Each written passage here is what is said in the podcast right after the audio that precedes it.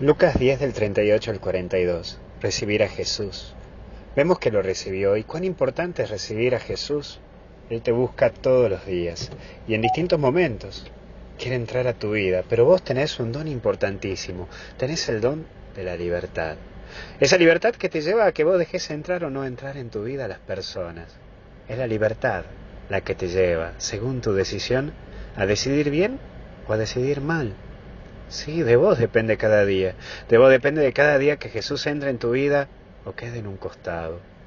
De vos y solamente de vos depende si querés ser feliz o no. No dejes que nadie te quite la libertad.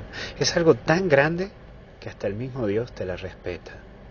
Y si alguien no respeta tu libertad, será que capaz que no te ama como Dios te ama.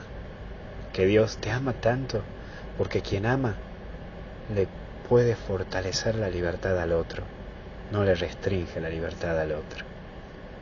Pero vemos la figura de Marta, que representa a una mujer en plena acción.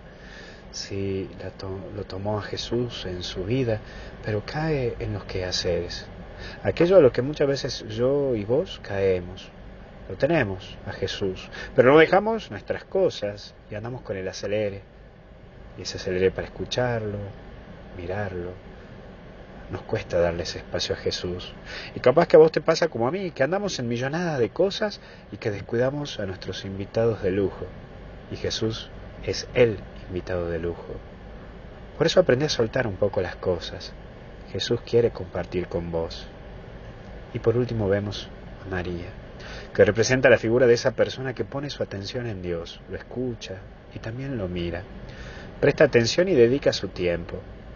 En esto no me refiero a que te hagas un monje contemplativo, más bien me refiero a que te dediques ese momento de estar quieto y escuchar en tu silencio lo que Jesús quiere para vos, lo que Jesús quiere de vos.